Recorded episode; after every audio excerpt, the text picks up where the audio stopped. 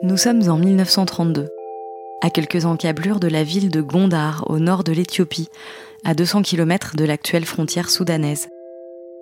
Deux Français nommés Marcel Griol et Michel Léris sont en nage. Ils viennent de marcher plusieurs kilomètres en plein cagnard en suivant les indications d'un habitant du coin. Les deux hommes sont ethnologues. Ils sont les meneurs de l'expédition Dakar-Djibouti, une vaste entreprise à visée scientifique qui traverse l'Afrique d'ouest en est. L'Éthiopie est le premier pays de leur parcours qui ne soit pas une colonie. C'est un royaume dirigé par l'empereur Haïlé Sélassié et c'est un pays de tradition chrétienne depuis les tout premiers siècles de notre ère. Au sommet d'une colline, ils parviennent à un bâtiment circulaire dont le toit pointu est en paille et les murs en torchis. De l'extérieur, on dirait une grande maison, comme dans les villages alentours, mais à l'intérieur, ils n'en croient pas leurs yeux. Les murs sont recouverts de peintures colorées, dignes des plus grandes églises orthodoxes.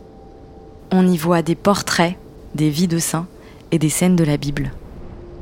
Les deux explorateurs sont fascinés par les vestiges de cette civilisation à la fois si proche et si différente de la leur.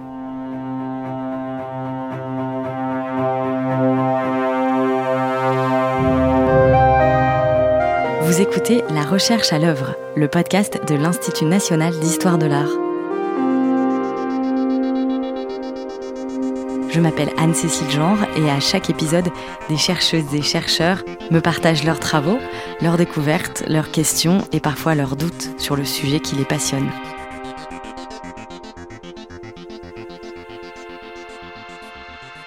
Au mieux, quand ils sont étiquetés, on va voir Éthiopia, mais Éthiopia parce que ça désigne l'Afrique tout entière, ou Africa, ou Guinea, et en fait ce sont des termes très vagues, et on ne sait pas exactement euh, ce que ça recouvre. Et puis, il y a un certain nombre d'objets, on ne sait pas ce que c'est, et donc ils vont être même désignés comme euh, des turqueries ou d'autres choses. Donc souvent, même ces objets, il faut déjà les réattribuer à l'Afrique, et après, à des provenances plus précises en Afrique. On considère très peu ces objets dans le temps ils sont très souvent appréhendés comme hors du temps, comme atemporels ou comme éternels. Euh.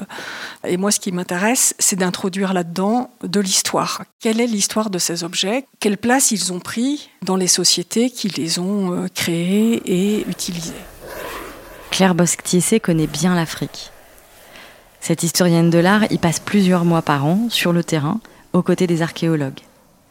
Mais le reste du temps, elle travaille sur les collections d'art africain présentes dans les musées français. Des objets éparpillés un peu partout en France, après un parcours chaotique. On est face à des dizaines de milliers d'objets qui sont inventoriés, mais souvent assez sommairement. Euh, il y a un certain nombre d'objets, notamment, j'allais dire des objets de la vie quotidienne ou des armes comme des poignards ou des choses comme ça. Ça va être des objets qui sont donnés par les familles à la mort de leurs parents euh, qui étaient administrateurs en Afrique. Donc la famille ne sait pas forcément exactement d'où ça provient. Il peut dire, bon, il a été trois ans en poste là, à tel endroit, mais euh, il peut avoir été en poste en Asie, en poste en Afrique, il y a ce nombre d'objets. C'est pas si facile de savoir exactement d'où proviennent. Et moi, c'est ça qui m'intéresse. En fait, c'est d'arriver à l'histoire des objets.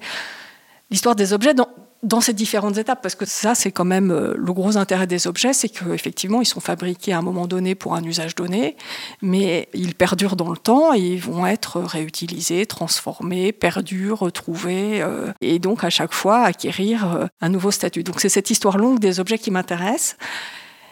Et éventuellement, cette histoire longue des objets, on l'a fait de manière régressive en commençant à partir de l'histoire de la collection dans laquelle ils sont aujourd'hui. Ces collections françaises d'art africain antérieures au XIXe siècle, Claire Bosc-Tiessé les répertorie pour en dresser une carte sur le territoire français et ainsi mieux les rapprocher les uns des autres. Son projet, intitulé Lieux et temps des objets d'Afrique, devrait permettre, dans un premier temps, de retracer l'histoire des objets depuis leur arrivée en France. Il y a un exemple euh, d'un masque qu'on a retrouvé d'abord dans un cabinet à Versailles où on sait qu'il arrive entre les années 1750 et 1780 et à l'époque il est étiqueté comme venant de Louisiane. C'est un masque tressé qui a une forme euh, triangulaire.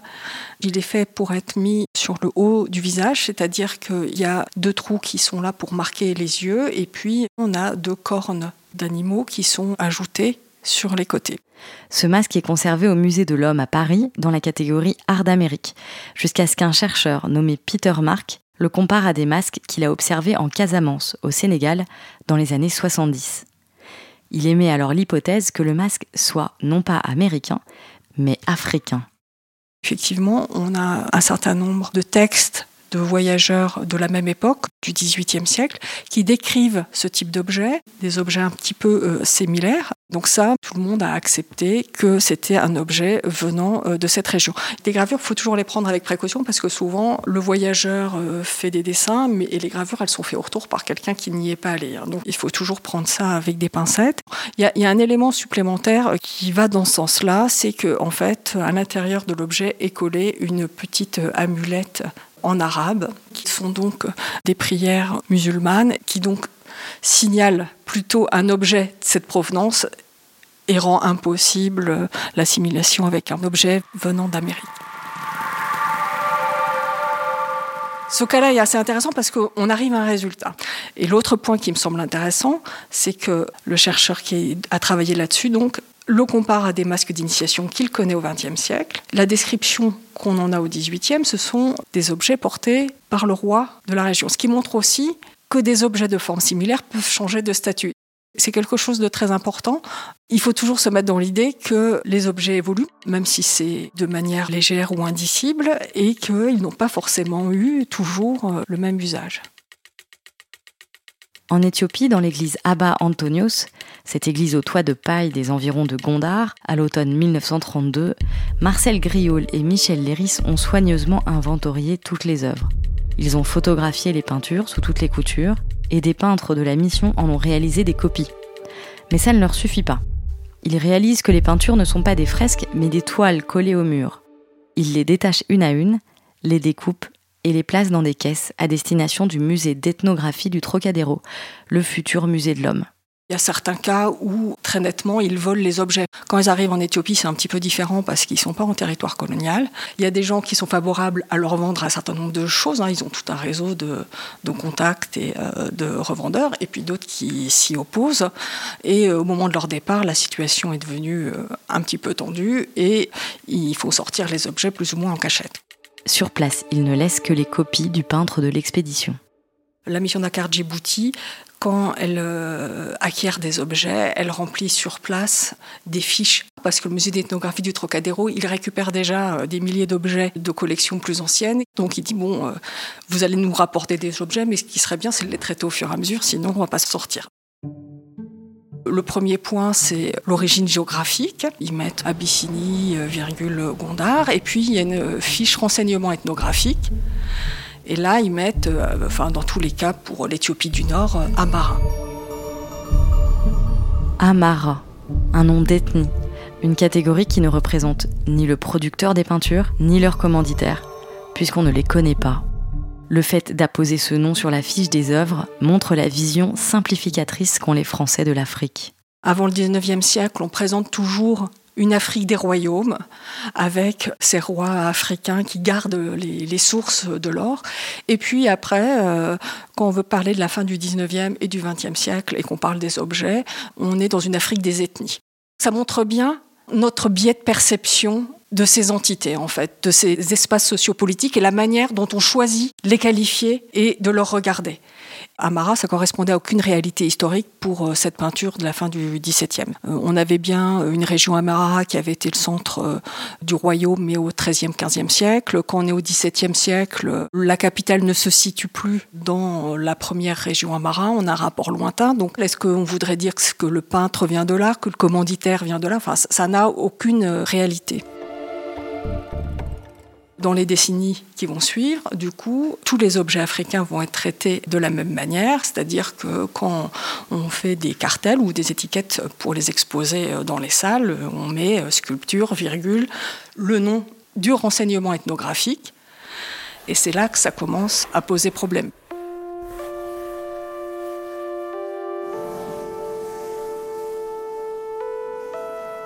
Beaucoup des œuvres détenues par les musées français ont ainsi des origines floues, attribuées à un territoire trop large ou trop petit et sans dimension historique. Dans certains cas, le mot utilisé sur l'étiquette peut correspondre à une nouvelle réalité qui n'a plus rien à voir avec l'époque de la création de l'objet. C'est le cas avec le nom Amara.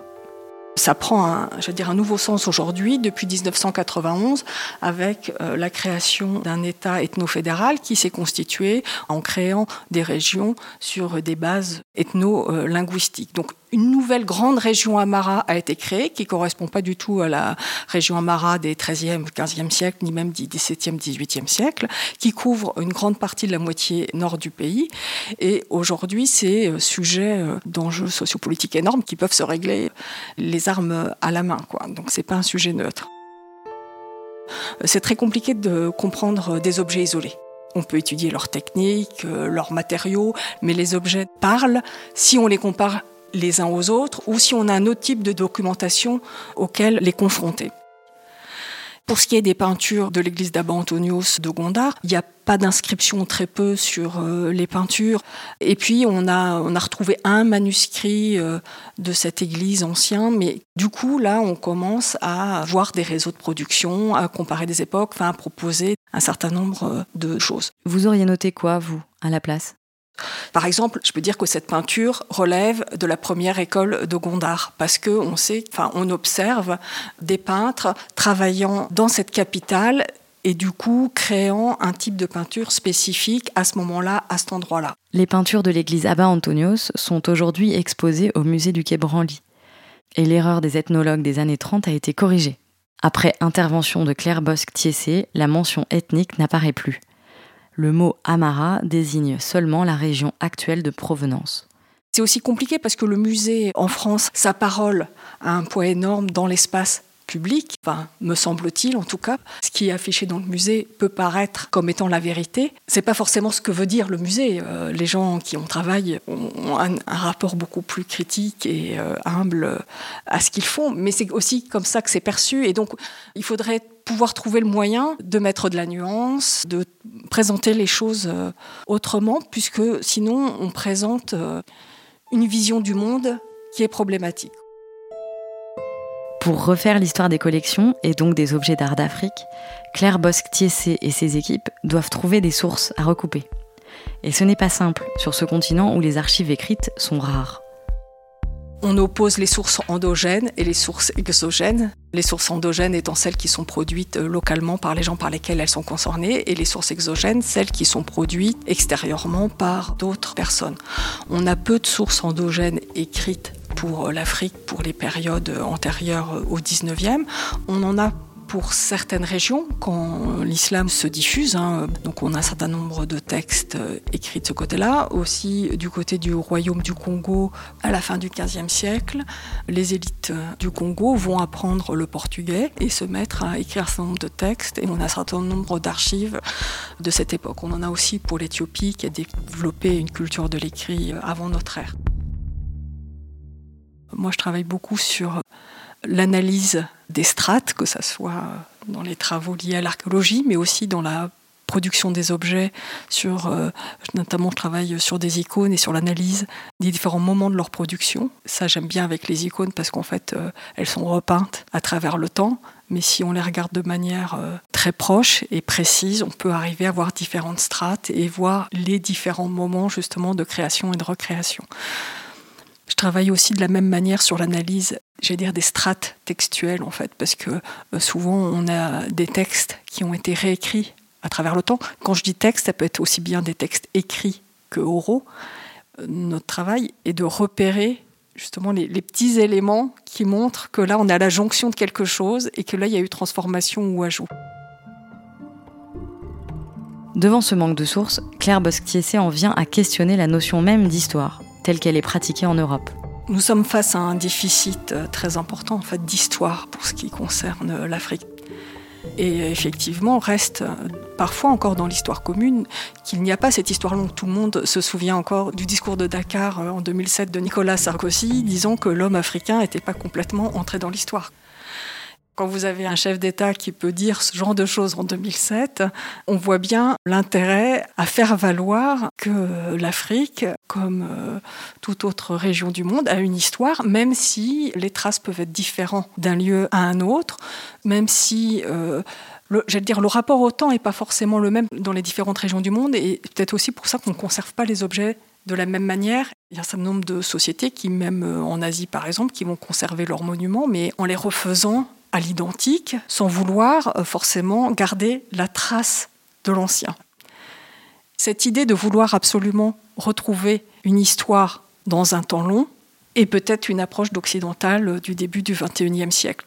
L'écriture de l'histoire, c'est pas quelque chose qui doit être détenu par certains, c'est quelque chose qui se fait aussi en confrontation, en débat, parce qu'effectivement, c'est sujet à interprétation. Il n'y a pas un seul récit possible. Donc il faut euh, mettre ce qu'on a sur la table, les documents, les objets, et dire comment on procède pour en faire une interprétation. Et à partir de là, autour d'une table, d'autres peuvent proposer d'autres choses. En filigrane du projet de cartographie des collections d'art africain dans les musées français, il y a des enjeux politiques et économiques.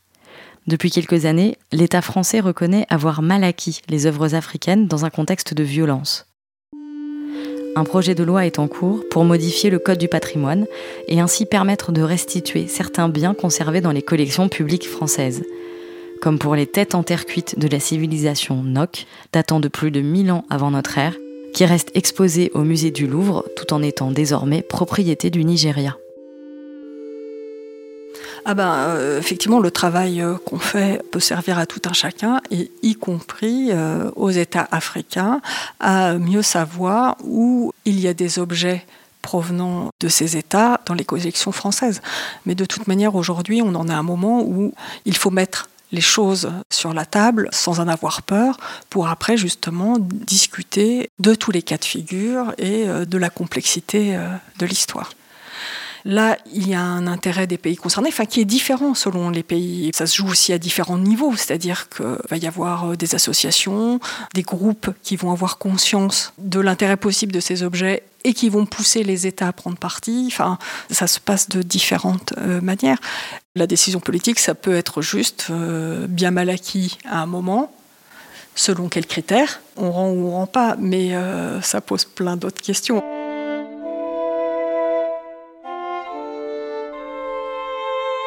Ce qui me motive d'abord, c'est euh, la curiosité et euh, le désir de, comprendre. J'ai eu l'occasion de faire une fois un voyage en Afrique et quand je suis revenue, je commençais l'école du Louvre. J'ai choisi la spécialité art africain. Mais, vraiment dans cette démarche de me dire ce qui m'intéresse, c'est euh, de me confronter à une culture différente. On était très peu nombreux, j'ai l'impression que c'est toujours le cas, c'est-à-dire que c'est toujours une minorité euh, d'étudiants euh, qui s'y intéressent, que ce soit en France ou partout dans le monde. Hein. On travaille très peu sur euh, l'histoire des objets africains avant le 19e siècle. Dans l'esprit général, souvent, c'est quand même des objets un petit peu suspendus dans le temps. Enfin, il y a très peu d'enseignement, peu de recherche, peu d'enseignement, peu d'enseignement, peu de recherche. Comment on fait pour sortir de ce cercle vicieux et essayer d'inverser la tendance? L'idée n'est pas tellement de développer un projet de recherche, mais de mettre en place ce que j'appelle des outils ou des instruments la recherche, puisque à moi seul et même euh, un petit peu plus nombreux, on ne peut pas mener des recherches sur toute l'Afrique, parce que si on fait de l'histoire, il faut vraiment s'ancrer dans un lieu, dans un temps et croiser toute la documentation. Ça demande justement de former des chercheurs, de leur trouver des postes, de les insérer dans les structures académiques pour qu'eux-mêmes enseignent, etc. Donc ça, c'est quelque chose qui prend euh, énormément de temps, et c'est pour ça qu'on travaille sur une cartographie des collections d'objets africains en France. En parallèle de ce travail en France, Claire Bosque-Thiessé passe plusieurs mois par an en Éthiopie. Plus de 90 ans après la mission Dakar-Djibouti, sa démarche est radicalement différente de celle de Marcel Griol et Michel Léris. Elle ne fait rien sortir du pays, au contraire, elle fait venir avec elle sur le terrain toute une équipe de chercheurs. En Éthiopie, ce sont toujours des recherches interdisciplinaires où on travaille archéologues, historiens, historiens de l'art, liturgistes, euh, tailleurs de pierre sur le site de la Libella, euh, qui est donc un site classé au patrimoine mondial de l'UNESCO, sur lequel je travaille depuis 15 euh, ans, euh, qui est un site rupestre de monuments taillés dans la roche. Du coup, il est déjà fallu identifier des lieux spécifiques à fouiller, ce qui n'allait pas de soi, essayer de trouver une méthode pour retrouver euh, les marques d'excavation des monuments et d'essayer de remonter dans le temps. On a croisé ces recherches-là avec des recherches sur les manuscrits. C'est aussi des recherches qu'on a croisées avec euh, des analyses des objets. On essaye vraiment de prendre la question par tous les bouts pour essayer de retracer euh, une figure globale. Je ne pensais pas travailler sur l'Éthiopie chrétienne au départ, puis en fait, euh, il y a un certain nombre de circonstances qui m'y ont amené. Je suis arrivée là-bas en me disant, ben voilà, euh, je me retrouvais non, chez des chrétiens, je vais à peu près avoir quelques codes et savoir de quoi il s'agit, et pas du tout. Donc ça, c'était une grande claque, mais c'était aussi très important en fait, euh, justement, de se dire, eh ben voilà, il faut, faut remettre à plat tout ce qu'on sait ou tout ce qu'on pense savoir pour repartir de nouvelles choses. J'ai l'impression de vivre toujours euh, au bord de la falaise et j'ai le vertige. Alors, euh, donc, euh, ce ne sont que des doutes qu'il faut surmonter, aussi bien sur ce qu'on fait, sur la limite de l'interprétation. Est-ce que je vais trop loin? Est-ce que je ne vais pas assez loin? Et ça a de l'importance.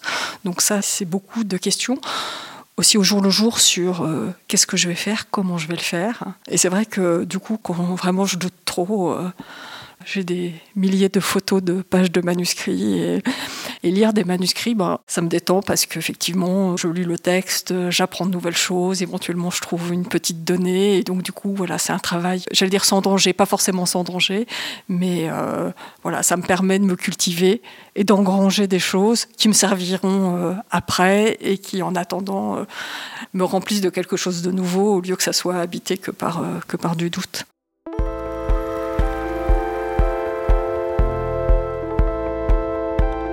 La carte des collections africaines des musées français sera disponible en 2021. Ce projet de recherche est une mission conjointe entre l'INHA et le musée du Quai Branly Jacques Chirac. Vous pouvez suivre les recherches de Claire Bosque-Thiessé et son équipe sur le site afrique avec un s, hypothèse avec un s, org et sur le site de l'INHA, l'Institut national d'histoire de l'art, le producteur de ce podcast en partenariat avec Beaux-Arts Magazine.